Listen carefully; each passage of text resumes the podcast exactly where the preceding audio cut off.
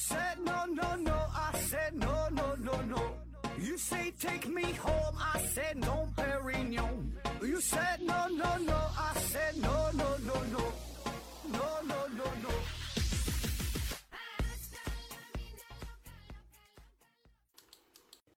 拼命探索，不计后果。欢迎您收听《思考盒子》，本节目由喜马拉雅平台独家播出。今天呢，还是回答听友的问题。第一个问题，J.K. 小盒提问说：“请问盒子，佛教啊，为什么有那么多的法器啊？”刘景回复说：“法器属于宗教用具，是维护和延伸宗教神圣性的工具啊。”说这个法器啊，呃，关于佛教当中法器呀。呃，首先我觉得到底什么是法器这个东西吧，它就很难去呃严格的去定义定义一下啊。我看了一下百度百科，说这个法器呢又叫做佛器、道器、佛具、法具啊、道具啊。你看道具，哎，咱咱现在说这个道具啊，是不是就从这引申来的啊？这不好说啊。嗯，这这个东西是啥呢？就是呃，凡是在宗教啊、寺院当中用于呃祈请啊、这个修法啊、供养法会等各种宗教事务的器具，或者是宗教徒所携带的念珠乃至西藏等等修行的支具啊，都可称为法器啊。这个是对于法器普遍的一个一个定义啊。那还有更广泛的概念啊。更广义上来说呢，凡是修行的人所用的器具，或者是具有一些特殊功效的器具，都可以称为法器啊。那我呢是比较倾向于后边这种广义上的概念啊，就是它它它这个就非常广泛啊，就但凡是跟佛教沾点边的，我觉得都可以看作是法器哈。咱不说嘛，一整什么东西被开光了，我觉得这也可以叫法器，对吧？老和尚搁念个经，抚摸几下，那就开光了，就它。沾着这个这个仙气儿啊，神气很灵啊，我觉得都可以叫法器啊，啊不纠结了啊，呃，咱说为什么会有这么多法器哈？我觉得法器法器啊，最重要的就是把无形变为有形。哎，说你看法器这个名儿吧，它就它就就很很很奇妙啊。法器法呢就是一个无形的，你看不到摸不到的东西，器呢。哎，就是一个有形的，你能够看得到的。你看法器从无形到有形。那当我们谈论到宗教的时候啊，不只是说的这个佛教哈，任何一门宗教，给我们的第一个感觉啊，就是说这东西吧，它都是非常的空洞，非常的泛泛，难以去描述，难以去触摸。你不知道这个东西是啥，就感觉说的神乎其神的啊，就觉得这都是好像挺重要的，但它到底是啥呢？说不出来，一种虚无缥缈的存在。所以，为了能够让我们切身的去体会、看得见、摸得着，哎，我们就需要用一个具象的东西来代表它。那用什么来代表呢？对吧？自然就是一个具体的物件啊。这个物件具体是啥不重要，什么都行，只要是一个有形的东西就行，对吧？这就是法器，对吧？有一句话嘛，咱叫这个睹物思人啊。看到这个东西想这个人啊，你看到这个物件想到了不同的佛祖啊，想不同的佛这个菩萨。你看不同的这个佛呀，什么这个菩萨，咱就是以咱看《西游记》看的比较多，对吧？这里边菩萨不也是嘛？呃，都有代表自己这种代表性的法器啊。一说到一个东西，容易想到这个人啊。那个唐僧有这个呃九环锡杖啊，金兰袈裟，哎，一想到这个就唐僧的。观音是啥呢？右手拿着净水瓶，左手拿着杨柳枝，哎，一想到这个瓶净水瓶，想到了呃观音的形象。还有像什么太上老君呐。什么四大天王的吧，有拿蛇的，拿琵琶，拿雨伞的，是吧？都是他们的法器。还有像，哎，一时想不起来了。你就你就想吧，就这里边神话人物吧，对吧？就都有自己拿着的这个物件。嗯，最典型的就是佛珠啊，不管是是大佛小佛，都拿个珠子，脖子上挂的，手上戴的啊。甚至说武侠小说当中也有类似的这种叫七种武器，对吧？那么这些武器甚至比这武器的持有者还要。有名，所以就成为了一个象征性的符号，一种代表。嗯，所以我觉得这些法器吧，它就是一种表象啊，让你看到这个东西就想到一些事儿，想到一些人啊。当然，这个法器呢是一个比较肤浅的东西，是给你们这些，是给咱们这些啊看不懂的人、外行人来看的，因为咱们看不懂嘛，所以需要这种具象的东西。来表现出来，让我们进而感受感受到一种非常强大的力量，对吧？借这个东西来体现他的能力啊。当然，这个只是一个载体。如果这个一个人足够强大的话，他是不需要这个外在的表象啊，他他他内心他是内他是有一定实力的。就咱玩这个游戏也是啊，如果一个人他这个本事很很大的话哈，可能并不需要这个武器。呃，就是说怎么怎么特别强，当然它会起到一个锦上添花的作用，对吧？那个这个神话小说当中也是，这这个某个人得到这个物件了，这个功能也很大啊。这这当然确实也有，对吧？但本身呢，我觉得还是这个人呢是是重要的，这个物件呢只是一个辅助啊，只是一个辅助而已啊。下一个问题啊，请问盒子成功的标准是怎样形成的啊？其和完美有何不同？中国当下成功的标准有何特点？刘景回复说。成功就是目的的达到啊！成功的标准因时代环境、个人而异。中国当下成功的标准已经，呃，已开始由经济及地位的成功，逐渐转变为个性化、多样化的成功。哎，你看这回答的挺好啊，基本的把我内心心里话也说出来了啊。呃，关于成功的问题啊，呃，第一个，咱先说说这个成功的标准是怎样形成的，呃。我觉得这个问题本身它就存在一些问题啊，就是你已经默认了成功的标准已经形成了，对吧？然后说成功的标准是怎么形成的啊？但是我觉得成功的标准尚未尚未形成，就是现在还没有一个统一的成功的标准啊，所以这个问题并不成立，对吧？它还没形成，更何谈怎么形成，对吧？现在没有一个标准的关于呃成功到底是什么的一个答案啊，我们每个人都有自己对于成功的。一个看法都有自己的标准啊，当然这么多标准当中有很多可能是存在着重叠的部分。你问十个人、八个人，可能都觉得，哎，成功包含着一条得有钱，对吧？然后呢，可能说得当大官啊，然后得得得怎么怎么地，对吧？买大房子、有好车，对吧？这些可能有一些公共的地方有重叠的地方啊，但是也有一些不重叠的地方，所以这个成功没有一个公认的标准啊。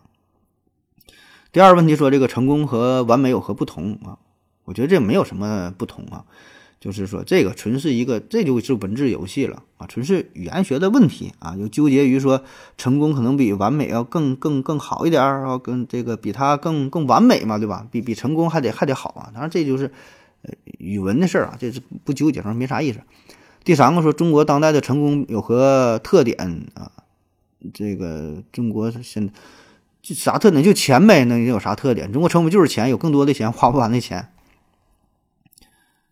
下一个问题啊，胖墩提问说：“何子老师你好，最近呢有很多卫视都搞这个养生健康的节目，一天天讲不能，一天天的讲啊，不能这样做，不能那样做啊。一个我们日常的行为，他会给你讲七八条注意事项和操作步骤啊，甚至同样一个东西，呃，还有在在不同的节目里边吧，然后不同的人说法是不一样的啊。一看专家介绍都是正经名校毕业的，又觉得应该不会瞎说。”呃，那那些专家说的靠谱吗？啊，还是说很多都是像张悟本那样的啊？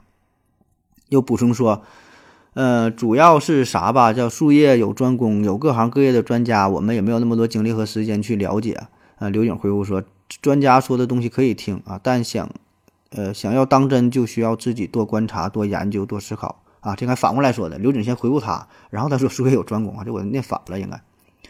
下边华山大哥回复说：“何止的至理名言说，有问题去正经医院找正经大夫。说在这个电视当中啊，就很多电视台这个节目吧，现在都是充斥着大量这个养生类的节目哈。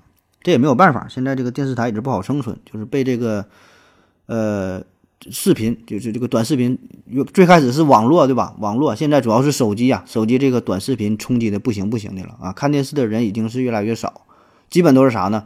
咱说就是上了点儿。”年纪的，对吧？就是能看这种，咱说这个电视是特指的这种地方电视台演的这个节目啊。你说是你用你家的电视看网络节目，那不算，对吧？那不是电视台的，所以现在这个电视台是很难生存啊。所以他这现在打法都转型了，都开始卖这些咱说类似于保健品呐、养生的这个东西啊，因为这个比较赚钱呐，成本比较低，利润比较高，然后很多都是找电视台合作，而恰好呢。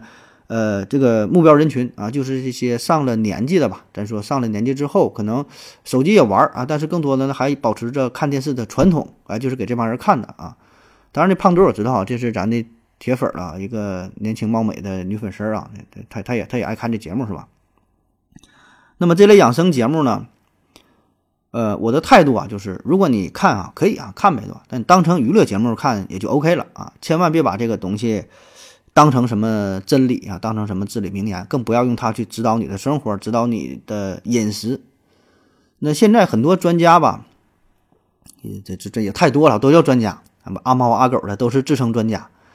呃，但如果电视你看到“专家”这个字儿吧，看到“专家”这两个字儿的时候，你就得就得就得提高警惕啊，因为“专家”这个词儿吧，基本它就是忽悠人的啊。啥叫专家啊？这个与什么教授啊，这个还院士，这保证不一样，是吧？一个是专家，还有什么什么学者，这名都是虚的名。哎，所谓专家呢，理论上是在学术、技术等方面有专门技能或者是专业。知识水平这个什么比较全面的一个人啊，特别是精通某一学科或者是某项技能，有非常高深的造诣的专业人士啊，这个叫专家啊，这个叫专家啊。但是呢，就是你听着挺好听啊，但是问题就是这里边这个专家吧，他没有一个客观的评定，没有一个客观的评定。就是专家本来是一个好词儿啊，但现在已经用烂了。它是一个非常模糊的概念。专家没有什么证书，没有什么评级，谁都可以说自己是专家，对吧？我就就我就说我是专家，你能怎么地，对吧？你也不能证明我不是啊。我说我是泌尿外科专家，你能否定我吗？你否定不了，对吧？当然我也证明不了我是泌尿外科专家，就是一个非常虚的词儿。还有类似于什么大师啊？你说啥叫大师，是吧？理论上呢，这大师那得是你造诣很深。呃，享有盛誉的一个一个一个学者，对吧？你得是某方面的艺术家呀，大大作家呀，这个是写字儿的呀，作曲的呀，画绘画的呀，下象棋的呀。你咱说是烹饪呐，烹饪大师啊，你干啥都行，在你这个行业做的很优秀，出类拔萃的，这个叫叫大师啊。但问题是，同样这个大师也没有一个官方的评定，没有一个没有一个证书，没有个评级，就是民间。普遍都这么去叫啊，某某大师、某某养生大师、某某某某什么什么保健的什么什么专家。现在还有个词儿比较流行，叫做创始人啊，什么什么协会创始人，什么什么斋的创始人，那就随便整个名就创始人啊，天天他妈创始人，他妈的那交警不找你吗？创始人，就是说你电视上看到这种什么专家、大师、创始人啥的，你就得加点小心了，十有八九都是都是假的。那有人可能会问了哈，那还有一种情况，就电视当中人家说请某某什么博士、某某教授啊，甚至有某某院士，这个是真的吗？呃，这事儿呢还真不好说哈，呃，很有可能是真的，对？因为毕竟这个头衔儿那是得正经官方机构评定的，呃，造不了假啊。当然也不是造不了假，也也也也也可能造假，这个也没啥难的，对吧？办个证也就也就办了啊。毕竟咱也绝大多数人没有这个精力一一去调查、去研究说这个人啊，这个学历啊，什么玩意儿是不是真的假的，咱也不知道，对吧？就看个热闹啊。而且咱这说吧，就这些人的身份，就算是真的啊，也不能代表他说的内容就是正确的，就是真理，对吧？道理很简单啊，一个呢是他知识水平可能有限，另外呢就是说他很可能就是为了赚钱呗，对吧？你也不知道他说的哪句话真，哪句话是假的啊。当然，他不会说的那么明显，知道吧？他不会说刻意的把这个，呃，这个概念啊，黑的说成白的啊，不会这样。那太明显了，那就是砸自己招牌了，甚至可能还得嗯，这个坐坐牢判刑的。他会说一些很模糊的、很模棱两可的这种话术啊，用一种方式，就是听起来很吓人，很能带节奏。但是呢，你又理论上严谨说又没有什么太大的毛病啊，叫春秋笔法。我给你举个例子哈。比如说啊，你说吃苹果会不会得癌症？吃苹果会不会得癌症这个事儿，那通常我们觉得吃苹果这不会呀，吃苹果这不挺健康的吗？吃苹果得什么癌症？人专家说了，哎，不对，有的苹果比如说烂了呢，对吧？苹果烂了，外边打农药了啊，或者是打一些什么什么什么刺激生长的这什么什么农药啥的，那一听哎挺吓人啊。所以呢，就同样一句话哈，不同的说法带来的感受是完全不同的。比如我说吃苹果通常不会导致癌症，你听了你就放心了。换一种说法，吃苹果并不能完全排除导致癌症的可能性。啊，你一听，哎，第二种说法好像这俩态度好像就不太一样了哈，啊，好像就不不不敢吃了哈。但实际上两个说的都是一回事儿，就是吃苹果导致癌症的可能性非常非常小，对吧？所以呢，他换了一种说法，他俩感觉他就他就不一样啊。然后呢，再加上这个科学本身就是非常严谨的事儿，你你并不能说明苹果完全就不会导致癌症，对吧？你你不能否认这个事儿吧？就像说这个转基因似的，一谈到转基因啊，说直到目前为止还没有确切的证据证明说什么转基因对人体有害，哎，这话一听好像话里有话，好像这个背后意思好像，但为啥你就不能说这转基因是安全的吗？人就不说啊，没办法，科学嘛，你就就得这么聊天儿。所以呢，很多专家就抓住了这一点，他就会故意的模糊一些概念，选择那些对自己有利的表达方式，达到自己不可告人的目的。啊，所以这东西你就我就说嘛，看个热闹就完事儿了啊，你也别信啊，你要有问题可以还来问我啊。下一个问题啊，阿生了萌提问说：盒子你好，想问一下，做环保做慈善，比如说支付宝、蚂蚁森林种树，有意义吗？啊，是一种自我安慰的伪善吗？啊，为什么大部分的环保或者是慈善都是以数据的形式，比如说，呃，多少多少人做了什么什么事儿，相当于多少多少人怎么怎么地之类的哈？感谢回答。刘景回复说，即使在目的性的引导下才做出的行为依然有意义，甚至意义更大。不知道环保概念的环保行为虽然也有意义，但让更多人了解环保概念，从而促使更多的人的行动更有意义，这是我的理解。呃，只要善事落实就是有意义的，其意义不仅在于落实本身，更可以呼唤社会的环保和慈善意识，这也是很大的意义。至于环保和慈善是否有效落实，那是另外一个话题。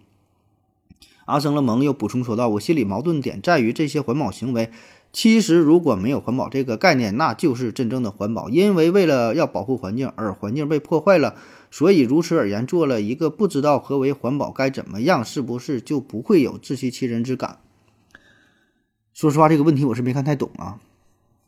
嗯，我就挑我看懂的回答吧。我就说说为什么大部分的环保或者是慈善。都是以数据的形式表现出来啊！说我这个相当于怎么怎么地了啊？嗯，这个问题和之前说的那个法器的问题有点像啊，能把一个虚无的事儿，哎，转化成一个非常形象的事儿，让你便于理解，这个就是就是他这么做的好处啊。因为咱们做好事儿献爱心嘛，它都是一个虚无的表现，不是说你这个事儿是是什么虚无主义那个虚无，就是说你这个是看不见摸不着的，你做了好事儿，但是很难给它形象化。比如说，你为灾区捐款，你捐了一百块钱，你说感觉也不少了，对吧？一百块钱，那顿好几顿饭了。但是这个一百块钱能在这个灾区具体发挥多大作用？这个钱用在哪儿了？干啥了？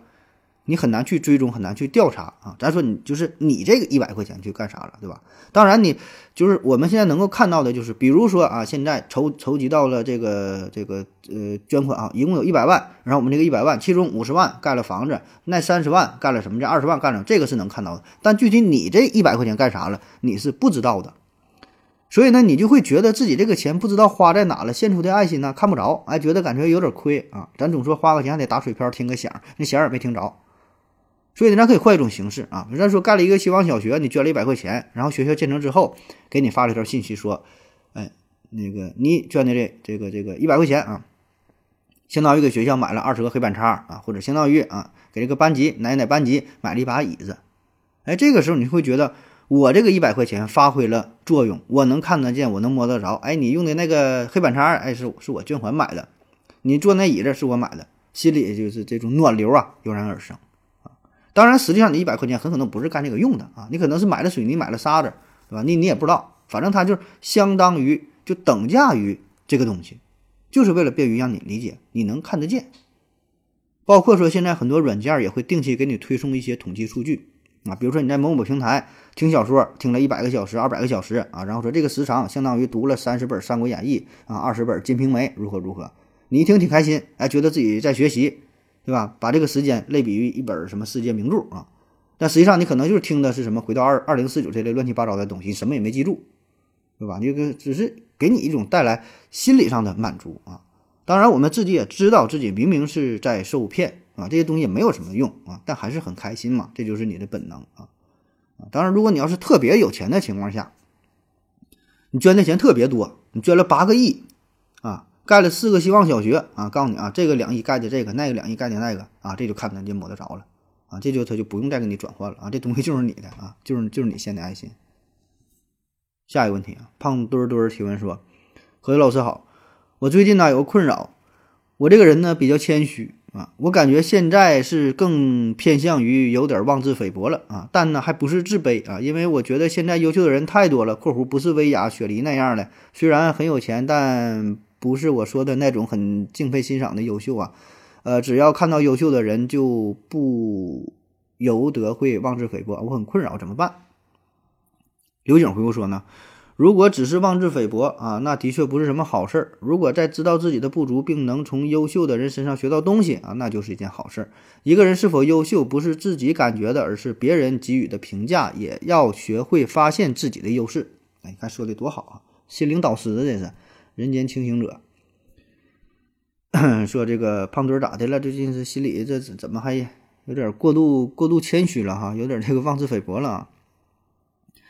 妄自菲薄，那既然你能意识到自己妄自菲薄，还说明你自己不是特别的妄自菲薄哈。真正那种妄自菲薄的，他都不知道自己妄自菲薄哈，特别薄啊。你现在还行，我属于感觉属于呃早期吧，顶多说是中期哈，还没到晚期啊，还有这个拯救的，还有这个这个抢救的余地啊，很快就能治好啊，别往心里去啊。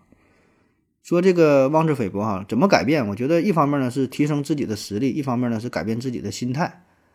就是当你真正有实力的时候，足够强大的时候，啊，能力特别特别强的时候，你就不再妄自菲薄了，因为你实力不允许啊，你真牛逼呀，是吧？全都是各种耀眼的成绩，比如说你是什么什么比赛，我这各种世界第一，是吧？奥运会第一，什么什么就全国什么就大满贯了，你说？你还能妄自菲薄吗？你也菲不了，是吧？全是成绩，是吧？你能力足够强，你还你还咋菲薄，对吧？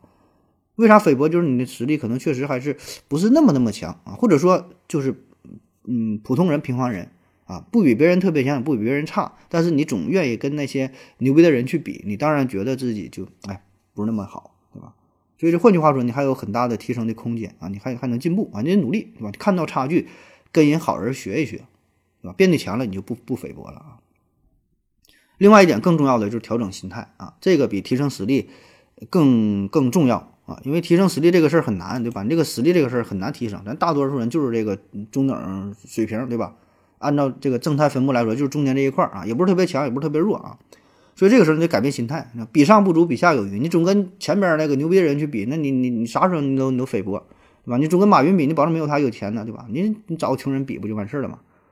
所以呢，我觉得这个妄自菲薄这个事儿吧，就是。确实应该调整一些啊，确实应该调整。就是现在这个社会没有办法，你谦虚啊，什么什么这些啊，没啥用。哎，反正我小时候那阵儿啊，上学的时候，老师教育咱什么谦虚、谨慎啊，不要张扬啊，要低调，要内敛，要含蓄啊。这个可能也是我们这么多年来咱们文化当中非常传统文化当中就是很很重要的一部分，对吧？也是这么教育的啊。但是呢，就从我个人来讲啊，当我步入到社会之后，发现之前学的那些东西都去他妈地啊，没有用。现在这年头啥有用的？装逼啊，装逼才是硬道理。有实力你得展现，没有实力你要装作很有实力，对吧？你就说我就是哈佛毕业的，我就是牛津毕业的，我就哥伦比亚的，对吧？你这有用啊？你不能很低调啊！我小学上三年级，然后就辍学了，然后我现在当主播给别人讲，那别人一听这啥呀？你水平都不行，你叭叭给我讲啥呀？对吧你说我就耶鲁的，对吧？我我就剑桥毕业的，大伙儿听，哎呀，你这节目好，你看人家剑桥回来的留学生回来的，是吧？自带就是身上放着光环，人都这样啊，都容易受到这种影响。一听这人很牛逼，虽然感觉也都是吹的，但内心觉得，哎，说不定是挺牛哈。你要越低调，当然别人越瞧不起你。你谦虚，你没啥用；你谦虚，你低调，你老实，就是被人欺负。你跟人家客客气气，人家不跟你客气。所以这那种该装就得装啊，当然这事咱说分人啊，分人、分场合、分事件，反正总之吧，我个人感觉周边的人这个素质高的人不多啊，素质高的人不多，档次高的人不多啊，让你值得保持谦虚谨慎的地方不多啊，吹牛逼才是王道，所以这个灵活运用啊，灵活运用啊，嗯，当然说这么多吧，最终还是希望你早日改变你的心态啊，树立起自己的。自信心啊，而且这个别人说什么也没有用啊，这个还得你靠你自己调整啊。呃，没事多听听咱们节目啊，从咱们节目当中耳濡目染的、潜移默化的会受到我的影响，慢慢的就会变得自信起来。下一个问题，幺八四零五二三提问说，何总为什么汽车大多数是前驱啊？前轮转动，呃，是因为刚开始发明出来的时候就这样吗？轮船大多数是后驱啊，尾部控制方向。轮船这个设计是因为流体力学相关的知识。汽车为什么没有做成后轮转向？转向轮和动力轮分开的设计成本会更低吧？啊，刘景回复说，前驱主要前驱可以发动机发动机前置，后排及行李箱增大，可以减少很多传统传送配件，呃，降低车重和制造成本。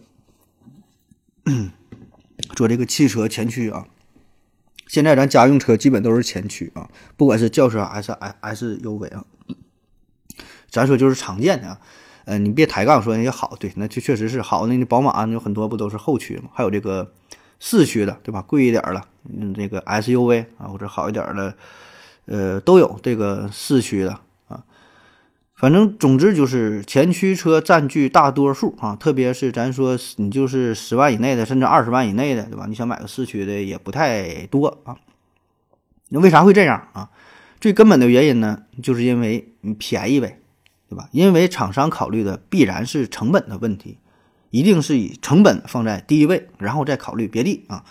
前驱车呢，造价就更低了，不需要这个后轮传动轴。你说你是发动机在前边，然后你后驱的话，不就额外需要个传传动轴嘛？还得需要这个后齿轮箱等等啊，就是整个传送系统，这个又是一大块的开销啊。当然，我们这里都说的都是前置前驱，就是发动机在前边啊，这种常见的情况啊，这个是比较主流的哈。基本来说，百分之九九十五、九十八，我觉得九十九吧，都得是前置的车啊。那极少数的，你说中置发动机的什么？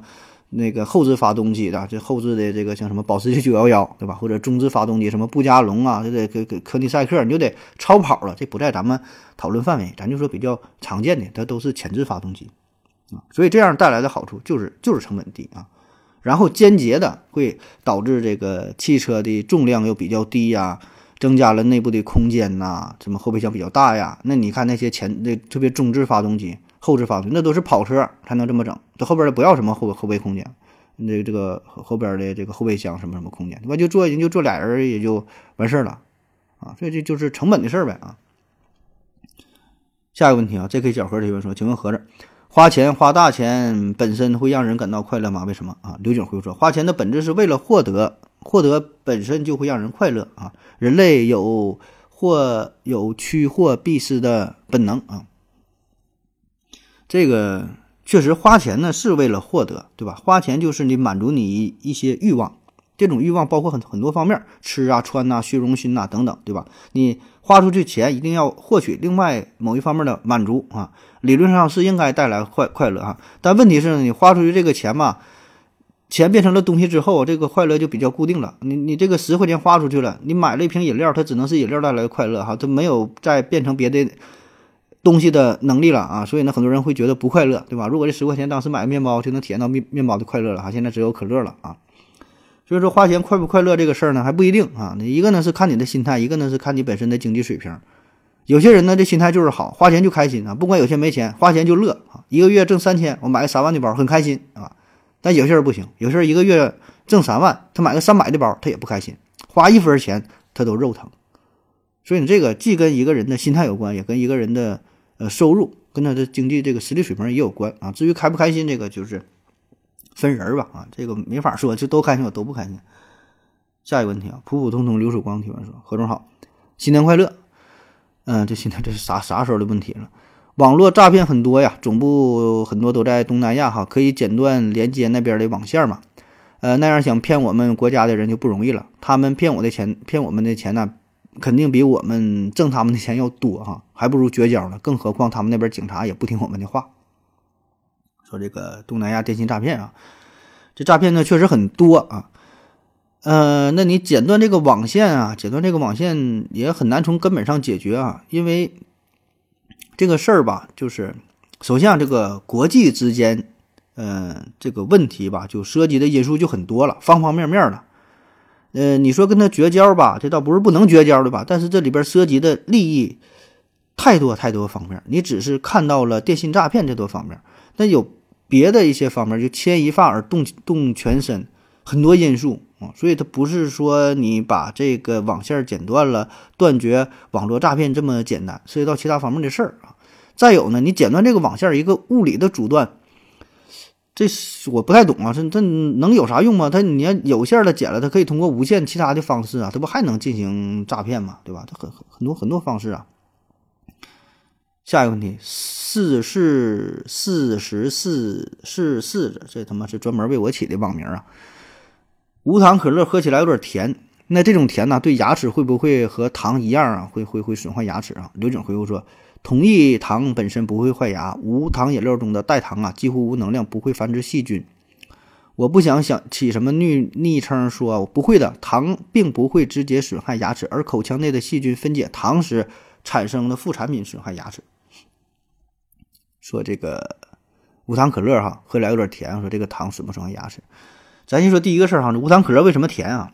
无糖无糖咋能甜呢啊？咱印象中是糖它才甜呐，没糖咋甜？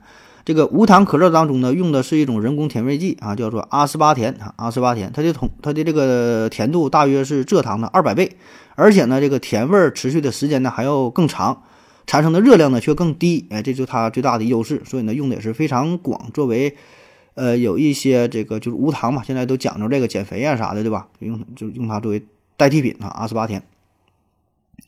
所以这个问题就相当于说，这个阿斯巴甜会不会像？一般的糖一样导致蛀牙啊，让你牙疼啊。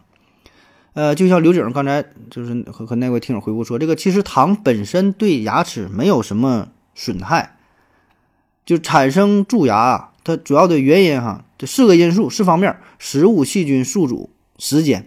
人里边也没说糖啊。那为什么说吃？咱小时候经常说吃糖牙疼嘛。这确实，它糖本身不会让你牙疼，但是它是一个很重要的诱发的因素啊。就是说，这些因素综合在一起了，就会让你牙疼。那比如说，你喝这个无糖的饮料，这不无糖可乐嘛？无糖可乐，你本身这个咱说啊，这个碳酸可乐，这个碳酸啊，会对你的牙齿也有一定的破坏作用，对吧？矿物质有破坏的作用，可能就更容易引起蛀牙。包括说你吃这个无糖的饼干，那无糖饼干你说也没有糖，但那个它它它这个。粘呢，粘在牙齿上，它也会起到对你牙齿啊有一定破坏的作用。就是说，它能提供一个环境，那么这些环境更容易有助于蛀牙的形成啊。所以你说理论上，那你说这个东西算不算导致让你让你说什么牙？那就像你感冒似的。那你说这个冷啊，会不会让你感冒？你干冷它没有细菌也也不感冒，但你冷呢，它会提供一个环境。让哎细菌病毒啊，你冷的话，让这个病毒它更容易呃，在你的抵抗力低下呀，那就更容易这个繁殖，更容易致病，对吧？所以它这个因素很多综合在一起的啊。当然，相比于传统的糖类，呃，理论上这个阿斯巴甜它的呃治这个蛀牙的能力是更弱一些。当然，只是理论上，这个没有大规模的一个数据的一个统计啊，我起码我还没查到啊。下一个问题，唯唯诺诺的重拳出击提问说，能不能讲一期关于南极的问题啊？比如南极科考队都在干什么之类的。这个话题啊，之前好像讲过，有生之年我要去一次讲那个南极啊。但是科考队这个还没专门讲过，这咱以后可以专门再再整一期啊，讲他这些科考队科考队的故事。科考队啊，下一个问题啊，不知道不道之高哪道去了？李提问说，盒子。为什么乔峰啊不工作却有花不完的钱？武侠小说里的大侠动不动就掏出一一大锭银子，呃，那好像不工作呀，哈，也不像些大反大反派哈，抢劫呀、收保护费啥的，很不合逻辑。杨过后期也不工作了，却出手也很大方，为什么大家看这些情节不觉得违和？没人比我更懂定义。回复说，你有没有玩过这种游戏？哈，杀人杀死一个人之后可以填包。雪糕化了就别吃了。说，所以金庸小说是好的通俗作品，但相比于《水浒》就差了点儿。《水浒》对宋代的日常生活描述的特别有研究价值啊。说武侠小说当中这个不用上班哈，没有什么正经工作还很有钱啊。这个武侠小说它不一样哈，分很多种。你看这个雪糕化了就就就别吃了。就说这里边讲这个说这个《水浒》啊，这个它就是。里边有很多涉及到这个钱啊，钱这个事儿啊，没有钱，然后自取生辰纲啊，什么抢钱呢，杨志卖刀啊，对吧？什么什么，对吧？这不就一分钱别老影响需需要钱。而这个金庸老爷子他的小说当中呢，好像跟这钱这个事儿不咋在意这个钱啊，这个起码这个钱不是问题啊，钱不是问题啊，动不动出手就很大方啊，有的是钱啊。其实这个事儿吧，也并不只是在武侠小说当中。很多小说、电影、电视剧等等艺术作品啊，你仔细研究起来吧，都有类似的问题。就像咱看一些电视剧，也没表现他天天上班搬砖、拼命的打工赚钱，然后也能正常生活。为啥呢？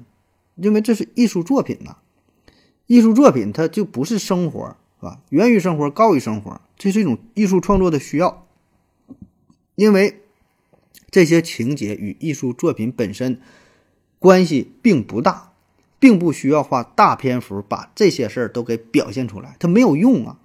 演他天天如何上班了，如何挣钱，如何干活了，那你就包括说，那你像看那《三体》当中那些人上班吗？干活吗？他也上班了，但人没说天天怎么上班，到月领工资，他不用刻意描写这些事儿，对吧？什么还房贷呀等等啊，因为这些内容跟这个剧情没有直接的关系。艺术作品它是表达一个核心的，表达一个一个他的一个态度的一个观点的，刻画人物的，对吧？他他他重点不在这儿，除非说一个艺术作品，不管是小说、电影、电视剧啊。他想刻意描述这个主人公如何艰辛，或者说如何有钱，或者是如何没钱，想把这个钱拿出来说事儿的时候，才会刻意强调钱，才会花一些笔墨来描述啊。就像之前说的，杨志卖刀，他非常落寞了，他非常缺钱了，才会花笔墨来强调钱的问题，否则的话就不提这个事儿啊，这不用写。那那你说，那你这事儿要较起真儿来，那你那你电视剧、电影当中事无巨细，啥都描写。咱举个极端的例子。那电视剧当中那帮人他都不拉屎吗？他都不吃饭吗？他都不睡觉吗？为啥不演这些事儿呢？对吧？每次拉完屎他咋他去买手纸了吗？对吧？这都没描述啊？为啥呢？这艺术作品嘛，这保证是树立一个典型。这些事儿都都去演都去说，没完没了了，所以呢，这个叫小说嘛，这叫武侠小说，特别武侠小说，成人的童话啊。因为童话里边嘛，童话里都是骗人的，它都是假的，怎么快乐怎么来，虚建了，呃，虚构了。虚构了一个一个一个一个虚幻的世界，建构了一个虚幻的世界，看着高兴就 OK 了，否则就不叫小说了，这叫纪录片啊，甚至纪录片都不是啊，这叫监控录像了。好了，感谢各位收听，谢谢大家，再见。感谢您的聆听。如果您也想提问的话，请在喜马拉雅平台搜索“西西弗斯 FM”，在最新一期节目的下方留言即可。欢迎您的参与，我在这里等你哦。